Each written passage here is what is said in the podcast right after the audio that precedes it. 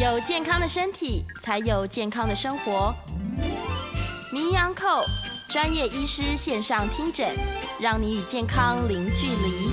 各位听众朋友，大家早安，欢迎来到 FM 九八点一九八新闻台。您现在所收听的节目是星期一到星期五早上十一点播出的名医扣，我是主持人要李诗诗。我们今天的节目正在九八新闻台的 YouTube 频道直播中。欢迎大家可以来到我们的直播现场，同时在我们的聊天室用文字可以来做及时的线上互动哦，也别忘了追踪我们名医安扣的 Podcast，随时可以复习精彩的节目内容。好，今天我们先欢迎来宾，再说主题吧。欢迎亚东医院纪念亚东纪念医院精神科的潘怡如潘医师，欢迎诗诗好，大家好。潘医师早安，早啊！是最近这个，因为这两三年疫情的关系，所以其实身边真的出现不少人，他们就是一直在强迫的消毒跟洗手，然后感觉他们好像随时都处在一个非常焦虑的状况。对，像这样的状况，他有没有可能是已经进入到一个这个所谓的强迫症嘛？因为周边的人很常滥用强迫症这个名词。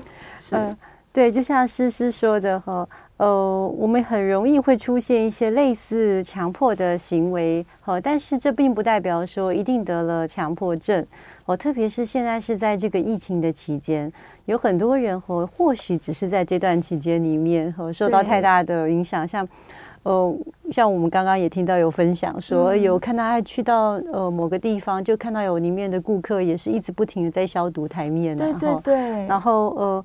其实这样的情况还蛮多，特别是我发现有一些是自己家里如果有幼儿啊，哦，或者是有幼儿的妈妈哈，或者是呃家里有长辈的人，他们都格外的注意这些，完全可能为了家人，或者是要喷，有时候不止喷一次，然后不停的消毒，好。那这种情况之下，我们通常并不会考虑他得了强迫症，我们比较会考虑他得到一个叫做新冠病毒的压力症候群。哦，压力症候群，对，叫做 COVID 的压力症候群。是，就是所以他有对于这个部分很害怕会感染到，所以对于有可能被污染的这个台面啊、表面，就会不停反复的清洁。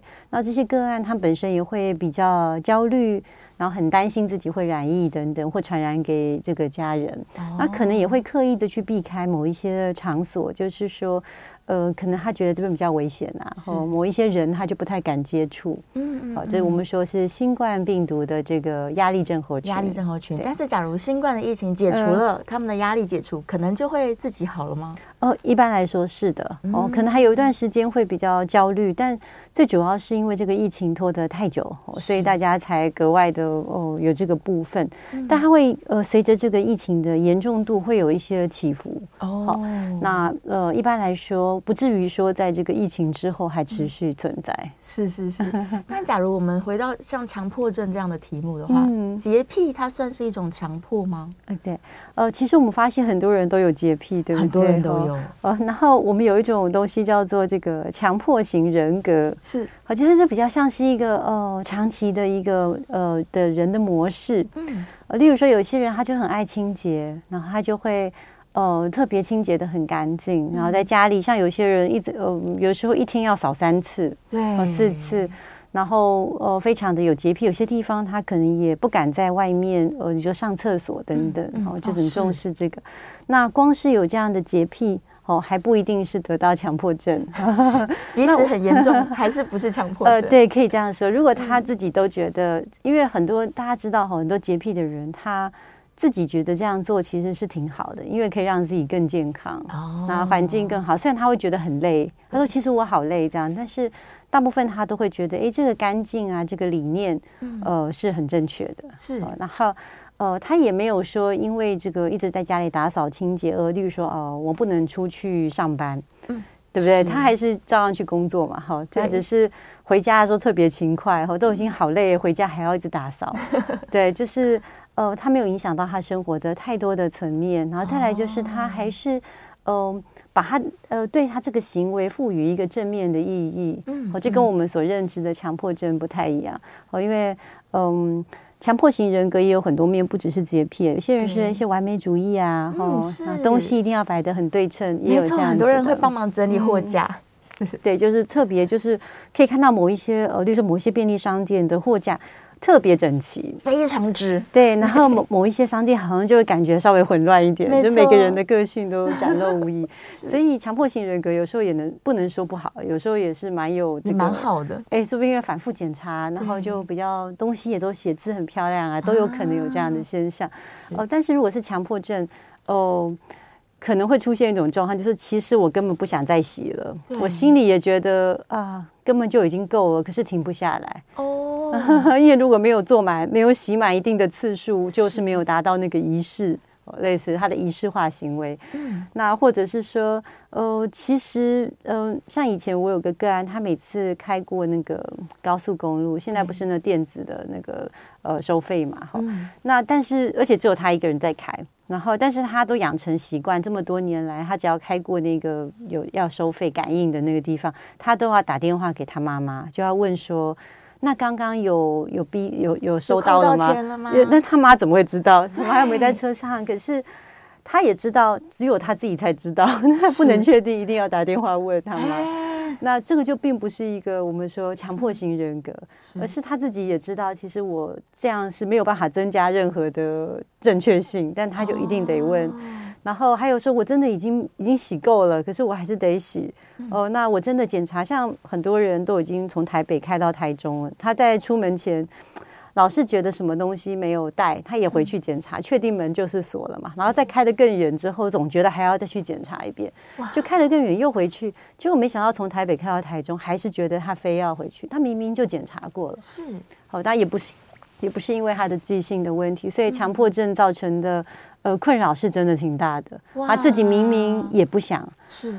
他真的不想做，但是他又非得做。那如果他抗拒，他拖了好几个小时之后，他发现他还是得完成。嗯，嗯，要不然他的过程当中会感觉到非常大的压力跟焦虑。哇，所以他会有一个信念，是他必须要不断执行的。但是其实他的另外一个心理的声音是对抗这个信念的。哎，你讲的很对，就是有点像是矛盾。嗯，可是他知道是自己的想法，对，我并不是有任何人叫我这样做，不是。嗯但他自己产生了一个这想法，然后有些想法还蛮大家可能比较比较清楚的、比较了解，是跟啊怕会被污染啊，怕有细菌啊，呃怕要呃对称啊，哈，这比较大家其实比较不知道说有一些强迫的症状也非常困扰，就是一定得问。是。就是呃，做什么事情都是要问好几次哦。他就是询问确认，询问说确认说，呃，那是不是这样就可以了？嗯，那是不是呢？通常都会问自己最亲近的人，是。然后有时候要问非常多次，或者是固定的次数。哇，比如说一定得问七次啊，嗯、一定得问几次。那这样就会造成说生活上，呃，原本他可以好好的过生活，可是，嗯，例如像我们我有些个案是写不完考卷，因为。他写完，他其实会的，但他写完这一次之后，他可能会有一个信念说：“那我一定得再重新把它改一遍，或重新要看几遍之后才可以再往下写。”因此考试就没有办法完成。是，对，因为必须要数几次才能够再重新写这样子。就是他会非常在意某一种仪式，或者是对，然后他也不知道为什么会有这样子的事情出现。他有时候会突然就出现了，就是。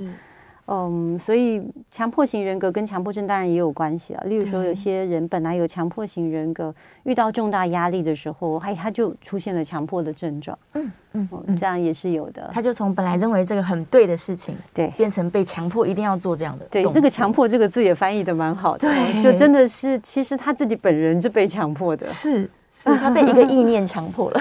对，被自己的这个自己的想法和这个强迫的意念和所所限制住了。哦，嗯、我原本以为他们可能是内心对于某一件事情有深层的焦虑，呃、所以是因为这个巨大的焦虑，很害怕，很害怕，害怕太害怕细菌，所以一直洗。对对对。其实呃，我觉得大家会有这样想，那就跟我们说新冠病毒压力症候群比较类似，因为有那个害怕。对。但是嗯，强迫症的这个害怕有时候是没来由的。嗯。哦，就是说，其实我不知道，但是我就非得这样做，这样子。对，就像刚刚说，这个考卷一定要确认七次，我好像就非得确认，我就不确定。但是他其实没做完，他会很焦虑，哦，就没办法继续这样子。所以反而是因为他产生了强迫的问题，反而会引起他另外焦虑的症状。对，如果他没有去执行他的强迫意念，就是说，嗯，我像我我有些个案，他要出门前要检查包包嘛，对，对不对？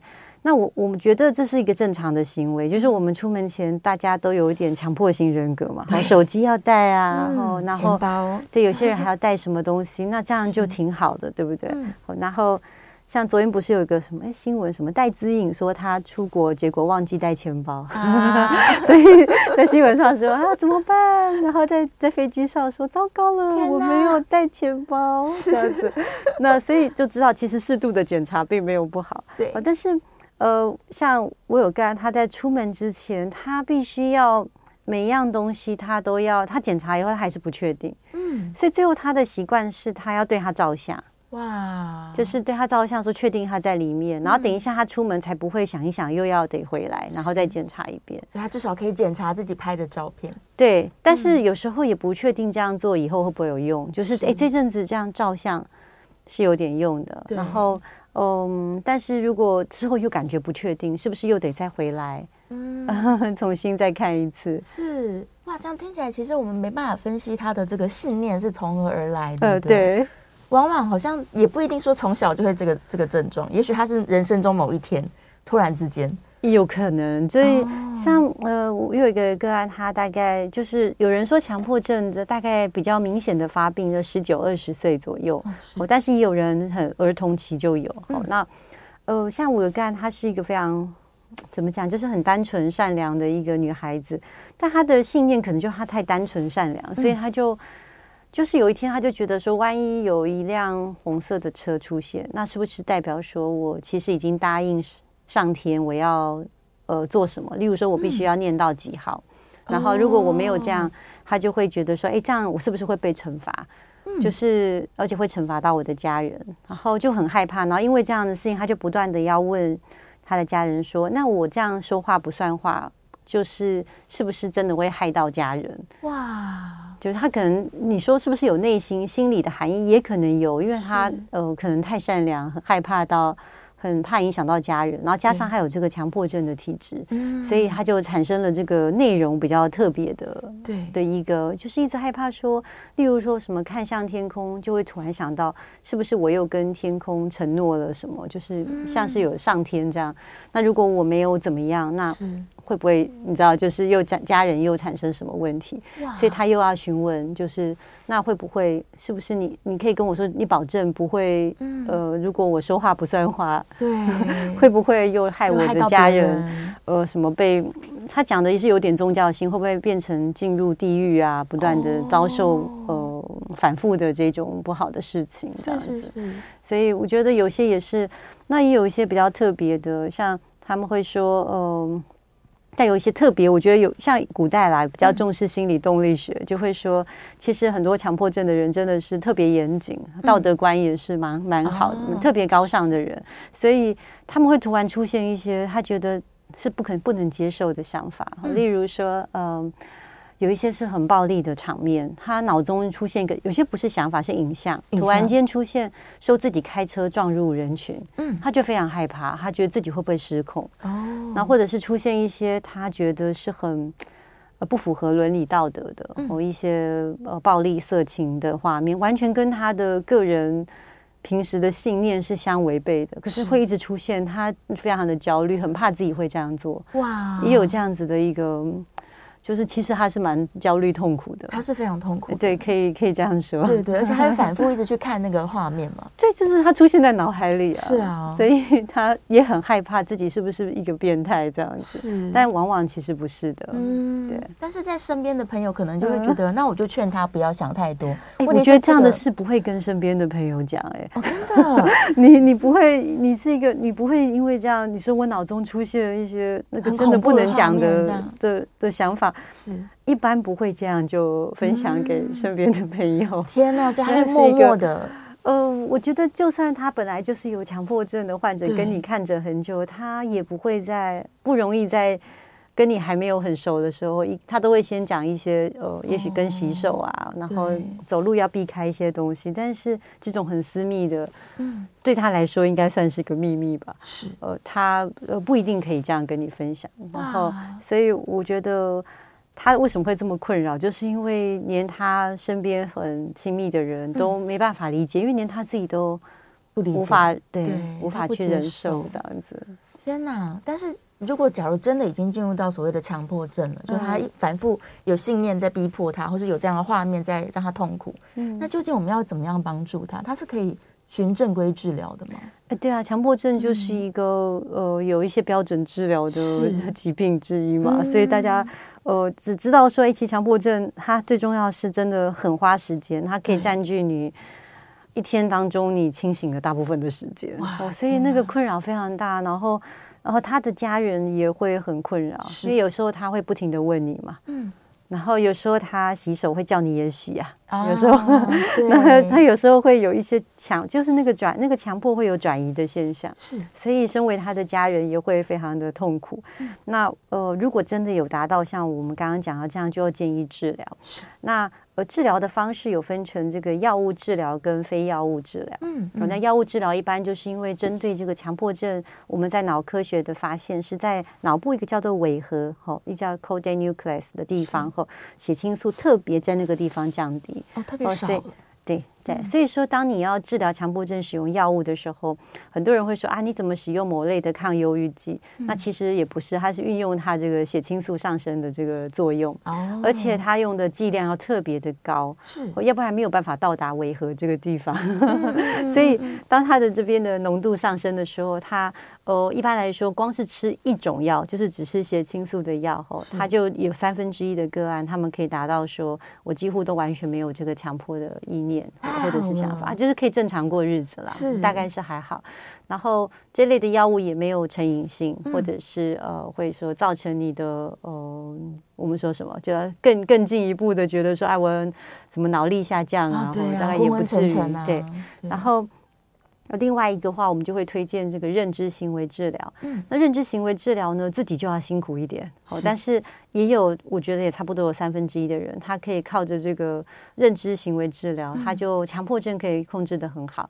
那这个意思是什么呢？说你你一旦你是用自己靠自己的方式，就是非药物的，那你还是会产生强迫的意念。嗯。就是你的脑子里面会产生强迫意念，不会说消失啊。对哦，但是你怎么去应对它？好、哦，这个是我们说非药物的治疗。嗯，嗯，那就会建议说，可以跟心理师约时间，哈、哦，做我们说大概六到十二次的认知行为治疗。是，那认知行为治疗它是一个像有家庭作业的，不是像我们在电影里面看说大家在那边谈心，对，围成一个圈圈这样，完全没有没有没有谈心。哈、哦，它也大部分都是一对一的。哈、哦，但是哦。呃，呃并没有谈心的部分，比较多是呃，就是呃，在跟他讲说，哎，当你出现这个一个强迫意念的时候，嗯、你应该怎么去应对它？哦，呃，例如说，假设你不去做出强迫的行为，对、呃，你要怎么去做？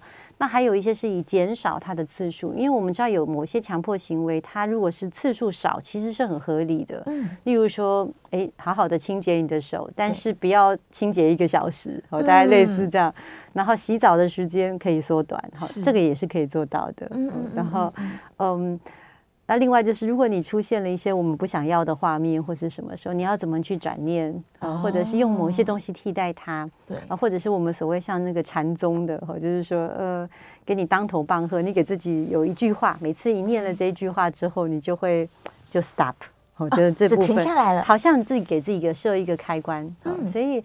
呃，认知行为疗法和被认为是也是很有效哈，至少也有三分之一的个案可以做良好的控制，那剩下三分之一的人那就。不好意思啦，就是可能你得吃药，还要再去做认知行为治疗，你才能够，你才能够稍微比较能够呃，就是像一般正常的生活，不会受到强迫症的这个影响太大。哇，天哪！所以还是跟对方先讨论，对不对？你比较想要使用药物，还是你比较想要我们先进行非药物的治疗？这完全都是要呃尊重病人。原因是因为好像如果说他来医院，我觉得。呃，医师都会假定你一定是很困扰，对。然后反正血清素的药对你说真的也没什么害处，那医师一定会开给你。可是说真的，你开药，病人不一定会吃啊，不一定想吃。对，所以说为什么说尊重我们说病患的意愿非常的重要？因为哦，你以为他你开给他了吗？那结果可能他并没有因为这样子就吃，嗯、也没有得到任何的帮忙啊。他可能会想说啊，我这强迫的意念怎么可能给我吃血清素的药，我就会好？他不能理解，他不能想说哦，其实真的很多人 吃了以后就好，因为你要知道，他好像是没来由的出现嘛。对，说真的，很多事情他还真的是没来由的，他会消失。嗯，哦，对，就像我们也不知道，很多人说莫名其妙得到糖尿病，哦、对，就是我们也不知道自己为什么，但是我们身体总是会出各式各样的小毛病。嗯 嗯、那强迫症来说，以他能够吃的药物，我觉得好像还好一点。是，就虽然在在医生来看说啊，这真的是对你只有好处，没有什么伤害的。对。但是也许他会觉得我吃药就代表我是病人了，但他可能又拒绝接受他是病人这样的想法。也、哦、也有可能，就是诗诗你讲出很重要，嗯、就是说，嗯。真的有可能说，你觉得有些人会觉得说啊，我要是能够不吃药，是不是代表我病好了？对啊，但是其实呃，对于某一些疾病，我们可能可以这样想，嗯、例如说你的焦虑症，哈，如果我们适度的排解自己的焦虑，那的确不用一直持续的服药。哈啊，得到失眠症，如果你有好的失眠方式，哈，可以去去好好的让自己就诶可以放松去。呃，睡眠，我觉得你当然是不用持续服用安眠药物。对。但如果得到一些我们至少在当下的这个科学已经很明确的，然后、嗯、你好好服药，对你来说应该说是有呃百利而无一害，至少比起两害相权了。哈、嗯，那会建议说还是要持续服药。那、嗯、例如像呃思觉失调症，好，例如说双极性情感疾患，哈，这这几种疾病。那强迫症的话呢，它可以选择，嗯，啊，例如说可以选择说我们要使用认知行为疗法哈，或者是呃药物治疗，我觉得都 OK。那另外，它也会随着我们的年龄层哈，或者是你的压力的情况而有这个上下起伏。是哦，有可能有时候更差。对，那有时候其实你会好一点，所以你也可能因为这样子，有时候你是吃药，但有时候你却是可以用自己的我们说认知行为的修炼，嗯，来让你自己可以不用吃药。是，然后就有可能减少影响生活的这个。哎，对对对，只要你不要是为了呃，我觉得最重要是不要为了说我我不要吃药，结果反而过得很痛苦。对。我觉得这样是很痛苦，因为很多人都一直觉得说好像吃药是毒药，对、啊，然后他们都担心，就会很很担心。但事实上，如果一直这样子的话，可能强迫会强害你的生活，也会强害家人，是是会造成身边的人的困扰。对，刚刚潘医师讲很多案例，其实都依赖家人。对对呀，但他也没有觉得他是依赖，他就是一种。是不是你在我的身边？你是我的家人，我自然就询问你。可是他询问了你这么多年之后，不一定会很感激你。嗯嗯，可能会因为你这一次不再回答而也会生气啊。家人之间其实是很特别的存在，是因为我们对家人期待过高了。对对对，没错，他就觉得你应该要回答我的，你每次都回答我，让我。为什么你这次不回答了？他可能没想到 家人这困扰很久了。对呀，对呀，没错，嗯，没有感觉到。好，我们稍微休息一下，进一段广告。假如这个大家有相关的问题的话呢，我们在下一段节目是可以开放 call in 的，call in 专线是零二八三六九三三九八。广告之后马上回来。回到 FM 九八点一九八新闻台，你现在所收听的节目是星期一到星期五早上十一点播出的《名扬扣》，我是主持人要李诗诗。我们今天的节目正在九八新闻台的 YouTube 直播中，而且现在呢，call in 专线是开放的。客运电话是零二八三六九三三九八零二八三六九三三九八。假如呢，你也对今天的主题这个强迫症或者是强迫型的人格有一些疑问，或者有这个相关需要跟医生讨论的地方，欢迎大家可以 call in 进来。我们在欢迎今天的来宾是亚东纪念医院精神科的潘以如潘医师，欢迎潘医师。诗诗好，大家好。好，接下来我就要来问一个比较鸡婆的问题了，因为既然这个强迫症它如果真的这么严重，它是可以从外露的行为看得出来的，但是病患本身可能不见得想要接受治疗。那我们假如是身为一个鸡婆的亲朋好友，我要怎么样去判断说你这个应该需要治疗？我要请你去看医生，觉得非常困难的，很难的，因为因为强迫症已经这么严重的影响到一个人的生活，嗯、可是他。跟我们说，嗯，某一些丧失现实感，真的很。我们大家说精神疾病其实很广泛，哦，他还不是属于我们说的严重精神病患，哦，然后他也没有办法强迫他就诊，嗯，不愿意，真的。所以我觉得亲朋好友最重要的是自己去认识到说，呃，什么是强迫症？然后像我们刚刚讲的那些，都是有蛛丝马迹。如果你身为他很亲密的友人或家人，一定可以发现，而且他绝对不会很开心，因为强迫症带给人的压力太大了。嗯，他那种自己很不愿意，可是又花那么多的时间，所以他们的人生会花好多的时间在做一件事，然后没有办法去做大家所期待他做的。是，所以他也是看起来不快乐，一定不会快乐，太痛苦了。然后。因此说，我觉得让他也理解到这件事，然后知道说有不会有这么大的副作用的治疗，然后不要贴标签，不要让人家说啊，你就得了精神疾病，所以你要去治疗，这样他就更不愿意，他更负面。也许是先找人谈谈啊，你去做嗯，找心理师谈谈也好啊，然后找精神科医师做咨商也可以，或者是来门诊，呃，征询一下意见，然后。呃，你也可以问，如果他不想吃药，你就直接跟医师说，如果我不想吃药的话，那我有没有什么可以选择的啊？对，其实现在大家都会尊重我们说个案的选择，然后大家在讨论嘛，我从这个过程当中更了解。是是是，嗯，所以反而是应该给他很多的支持，然后让他愿意说，那我们去聊聊。但有可能只是不了解，所以就觉得很很恐惧嘛，对不对？对，一定会恐惧啦。嗯，对，他自己可能强迫的行为已经够痛苦了，然后再加上这个治疗的压力。对对，他可能压力更大。是，我们在电话线上有一位王先生 call in 进来，王先生请说。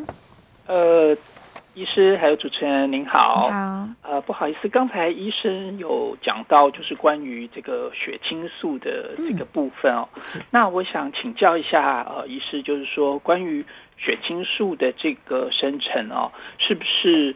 是呃，我们有透过譬如说食物，或是说有什么样的生活方式，嗯可以刺激这个血清素它分泌的量，然后呃维持一个情绪上比较稳定。那第二个问题是所谓的这个，如果说譬如说可能有些人压力比较大，或是说可能会有酒精成瘾，那在这样子的方式之下。他也会呃饮酒完之后可能会比较放松，比较轻松。可是这是对呃这个血清素的生成是有帮助的吗？好，那我在线上收听，谢谢，谢谢，谢谢王先生的提问。嗯，就是有关于血清素的部分，吼，它是呃一种神经传导物质。嗯，那如果单独要从营养上来说，很多人都现在会说要摄取这个有色氨酸的食物，哦、但是因为刚刚我们有提到说，你光是吃了这样的东西补充进来，然后从如果你是从肠胃的话，你要能吸收的比例就没那么多，嗯、然后还要用来合成产生。然后进入到脑子，或者这个呃，我想帮助不会太大，但是大家可以尽量的重视均衡营养。那某一些呃被认为有富含色氨酸的，呃，或者各类氨基酸都可以的食物，我想都不要轻易的不摄取。然后。然后饮酒的话，会对营养也会造成进一步的缺损。好，大家应该知道说，我们营养会造成维他命 B 群的缺损，最后会长期来说会造成我们的神经系统的呃一些功能的障碍。哦，例如说呃提早的失智哦这个部分。嗯，所以饮酒不会是一个好的方式。哦，也使我们的我们说大大脑细胞的这个。哦，我们说细胞的这个比较失去弹性，会比较、oh. 我们说比较僵硬哦，就是我们哎整个人的那个最后的思考哦，这些都很容易出现一些恶化的现象。嗯、那哦，所以刚刚第一个问题是这，然后再来就是问饮酒，那饮酒是这样，就是。哦，大家很多人很怕吃药，那其实血清素的药哦，它是没有任何的成瘾性，所以大部分的人都不会永远吃。而且，就算医师说你现在得这个疾病必须要永远吃，病人也不会永远吃，都是很快就会把它停掉。嗯、然后，所以都是症状只要有改善，他们就一定会停掉。所以他就停掉。对，像这样大家就知道，当你会自己会停掉，代表这个药物它绝对无法控制你，而是。你选择你用这个药物来帮助自己，哦，但是酒精是可以控制你的，哦，就是你是没有办法控制酒精的，那你也没有办法控制安眠药，当然也许有些人可以了，但是呃，但是呃，并不是所有的人，哦，它本身这个药物是具有成瘾性的，所以我们可以这样选择，就是只要是好的方法，好，例如说营养的均衡，哈，补充氨基酸，然后呃。用一些不会来控制我们，而是我们可以好好的选择，就是透过知识啊，吼，你多征询一些专家、各个专家的意见，和你信任的人的意见，或阅读，哦，知道这个方法。那我也会推荐，吼，就是常常有情绪困扰的人，呃，也可以考虑现在就是非常夯啊，我我也非常推荐的那个正念。因为正念是呃可以从生活上，如果你也很忙。那正念就是可以融合在生活当中。那透过一些我们说这个神经系统的反馈吼，它对于这个血清素也会有帮助。哦，对对对，对的确，正念的这个方式，房间的书现在非常多了。对，而且都有进入到那个呃排行榜。嗯，那有些进入排行榜的书，我是都不会推荐。但正念的部分，我觉得。呃，其实相当的好，而且值得我们去推荐。对，嗯嗯嗯，所以也可以看书，也可以找一些影片来。没错，是是这样子是。是不是有一些协会专门在推广做正念治疗？呃，有有有是这样。可是其实正念已经，它为什么我这么推荐？就是它实在太简单了。它在生活上，我觉得大家不要把它想成是那个，它没有什么宗教性，没有没有。然后它也也没有很高深，什么冥想都没有，它真的很单纯，就是。呃，像我有时候也会说啊，我们自己现在专注在呼吸上，嗯，对对对，那真的很烦，那头很胀，哦，就赶快哎专注在呼吸上，什么都不想，是，然后或者是，也许我们有机会可以再好好讨论，哎，可以哦，下次请潘医师来教大家如何这个快速做一个正念，我不敢说教了，我们分享一下，分享一下，对，好，电话线上有林先生，林先生请说，哎，潘医师，主持人两位好哈，好啊，那个我想请教的问题就是说。随着年纪的增长，不管是男性还是女性，这些脑中的这些激素，比如说今天说的这个血清素啊、多巴胺啊等等，都会因为年纪的增长而下降。甚至有些人因为褪黑激素变少了，反而会失眠。那如果睡不好啊，然后年纪又比较大，血清素会不会因此而随着降低？而因为年纪变大，导致这个所谓的强迫症的症状，因为年纪增长而跑出来。哦，这是我的第一个问题。嗯，第二个问题是说，如果鼓励他们去多做一些有氧运动的话，会不会让这些脑中的激素再升高一点点，让他的这些情绪、精神的症状可以相对的得到这种稳定的状态？嗯，想请教潘医师，我在现在收听，谢谢你，谢谢。好，谢谢。嗯，这个。林先生的问题也非常的好吼，就是因为我们每个人都会不断的年纪增长吼，所以这个事情跟每个人都相关吼。那他讲到这个睡眠吼，其实影响更大的就是褪黑激素或者 melatonin 哈。那这个褪黑激素有时候有人叫褪黑激素哈。那呃，它真的会随着年龄后不断的下降，是，所以。很辛苦，跟我们的人，我们每隔每每年龄上升十岁，我们的睡眠的障碍的比例有时候会上升十分之一。哇！就是本来只有十 percent 的人，他是有睡眠障碍，又过了十年的年纪，就是二十 percent，有可能，越来越多。对，所以我我觉得大家可以这样想，就是说。呃，如果我们不努力做一点什么事的话，我们睡觉都会变得比较不好。那原因是因为，呃，这个褪黑激素它会突然间到某一个时间点，它会上升。那个上升就是产生睡意哦、呃，睡的意意睡的想，对对，那个。然后如果是像在婴儿时期哈，那个很高哦，突然间上升，剧烈上升，他就哎小孩秒睡，咚就睡着，哎秒睡，对对。但是我们到了老人家，他就是没有那个很明显的这个呃起伏，所以他一整天就睡睡醒醒。是他不止，然后有时候想睡的时候也睡也睡不着。那要怎么样能够让它好？有一种方式就是直接补充褪黑激素。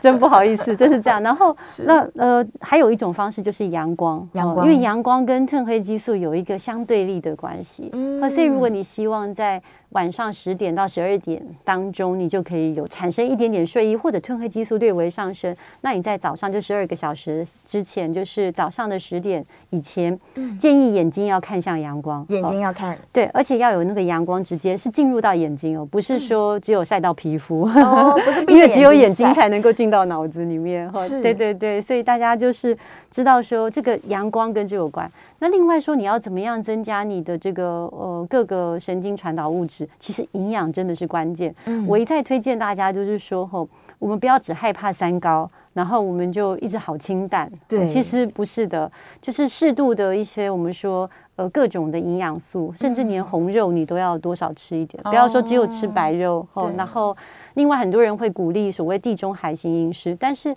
我们明明是台湾人嘛，怎么地中海型饮食？所以可能就是一些优质的油啦，好油，优质，对对对，所谓的好油。然后另外就是呃一些各种颜色的，嗯，对，我们说的对，其实大家其实不要想的太复杂，哦，就是说，哎，一些好油、好的油脂类，哦，这样这些东西都可以增加我们的这个，我们说未来你的血清素啊、多巴胺。哦。然后运动，他刚刚提到这个，其实也很有帮助哦。然后，但是。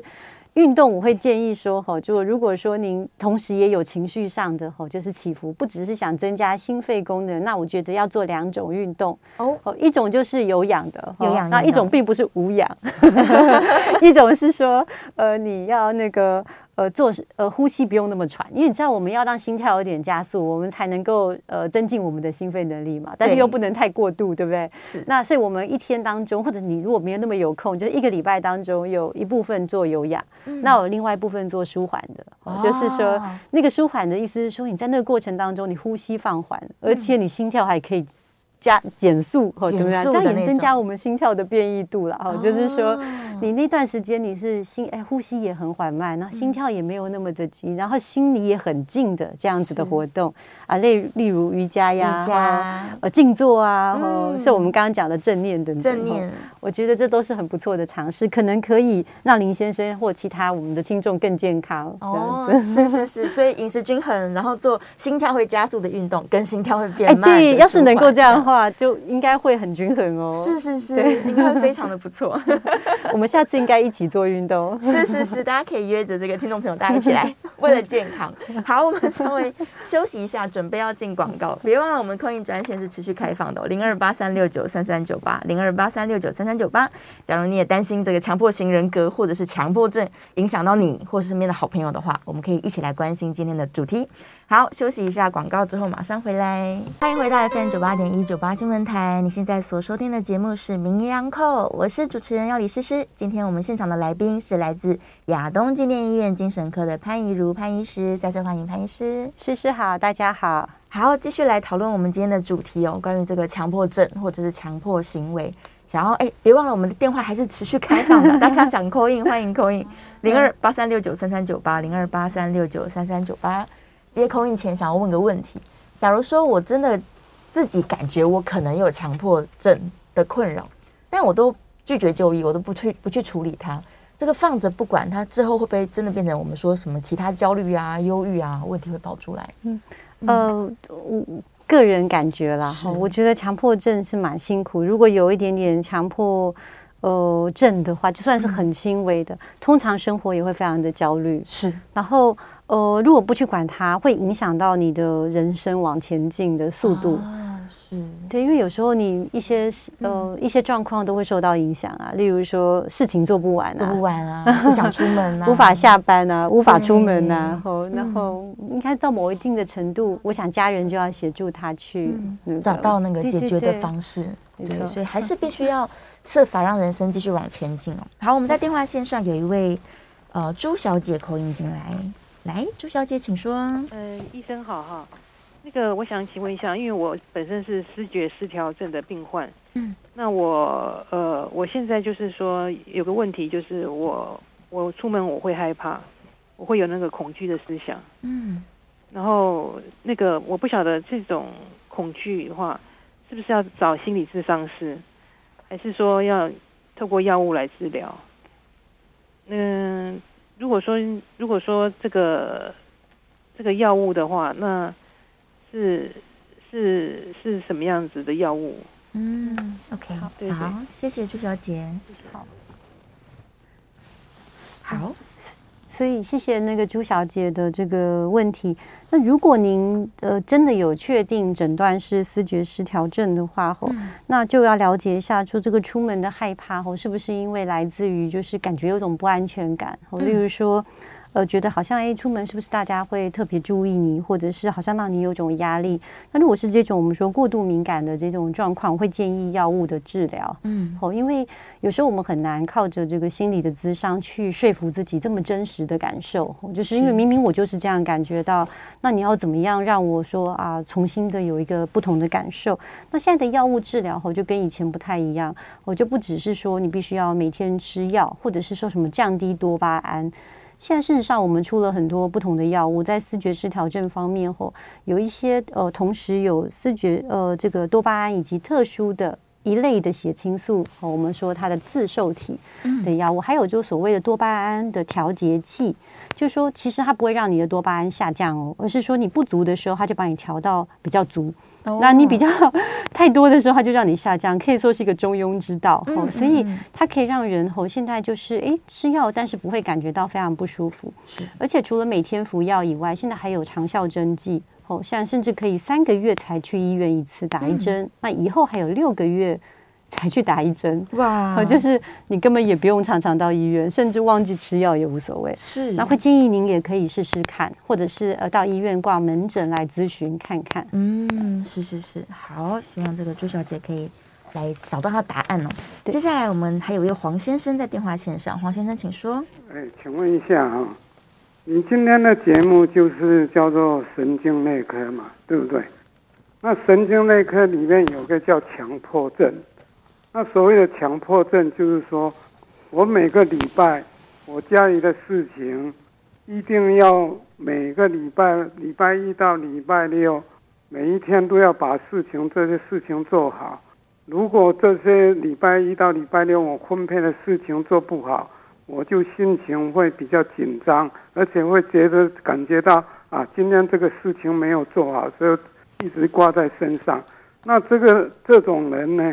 会不会对身体受影响？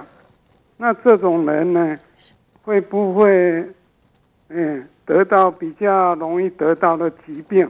嗯。另外一点就是说，那既然他这个个性没有办法改变，那要用什么方法才能让他这个个性改变？那这种人也很痛苦。嗯。好像每天。一定要把这些事情做好，做不好就好像觉得很痛苦这样子，嗯、可以不可以打？那这我们到底真正要看哪一科？您刚才是讲神经科，是神经内科还是神经外科？谢谢。嗯嗯嗯，好，黄先生嘛，对，黄先生，就谢谢黄先生的那个这个问题哈。嗯、那刚刚你有提到说，就是很多事情好像非得要把它做完哦，那。哦，很多事情好像非得要把它做完，然后呃才能够就是呃稍微比较安心哈、哦。那这比较像是说，哎，有一种求好心切的这个个性了哈。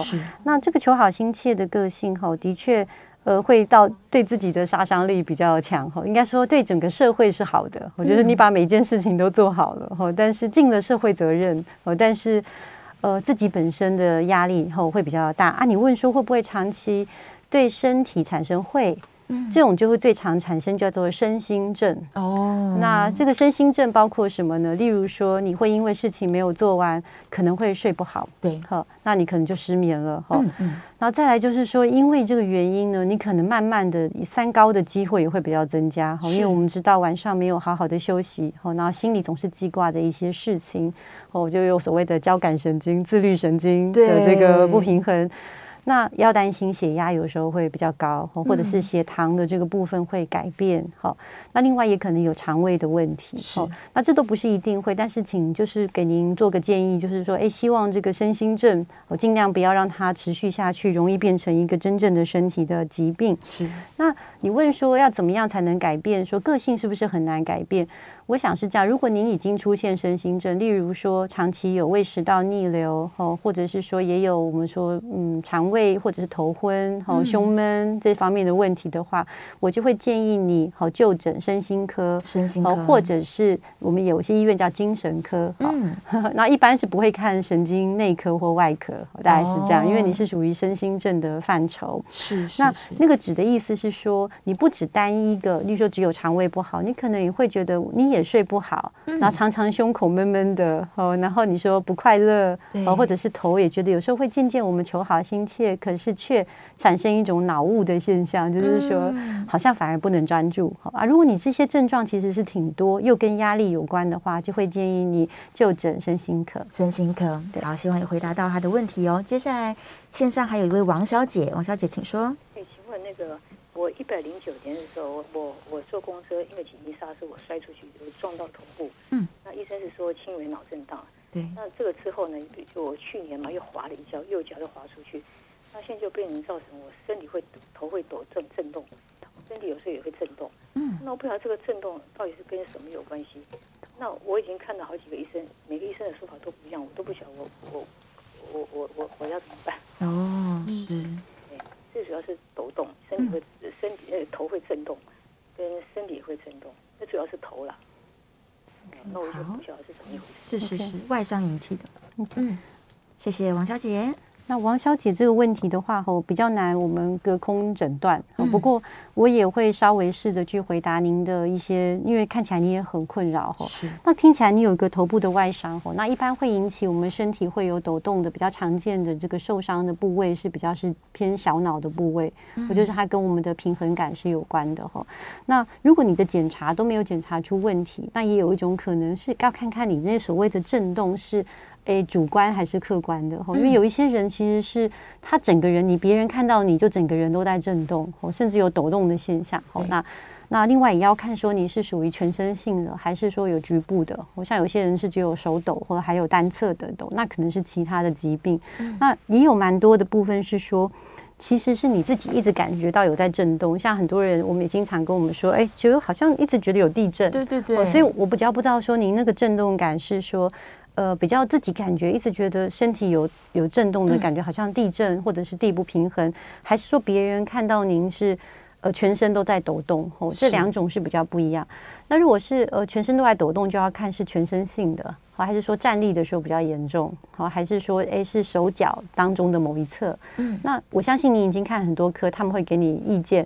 那如果大家都觉得它比较不像是一个脑伤性的，例如说呃并不是。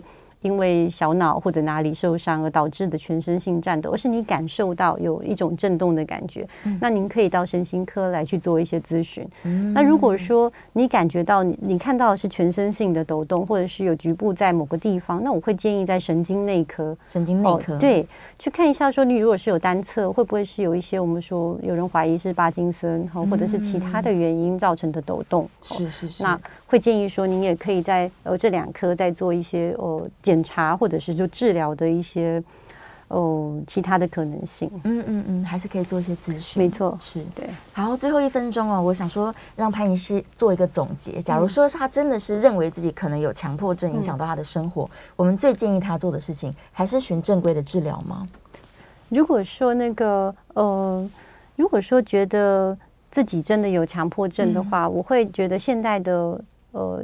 应该说，我们现在的 Z 世代哈，是。大家都会主动寻求这个咨询或治疗，对，是。所以，我我觉得，呃，他们可能都会自己去寻求，就是上网啊，我就看到啊，原来我是强迫症，对。然后又看到我们这个，你可以说，哦，那这样我可能可以吃血清素的药，所以我觉得就用一种正面的态度，用一种就是其实是蛮平常的一件事情。而且你说真的，你吃吃看，如果你觉得效果不好。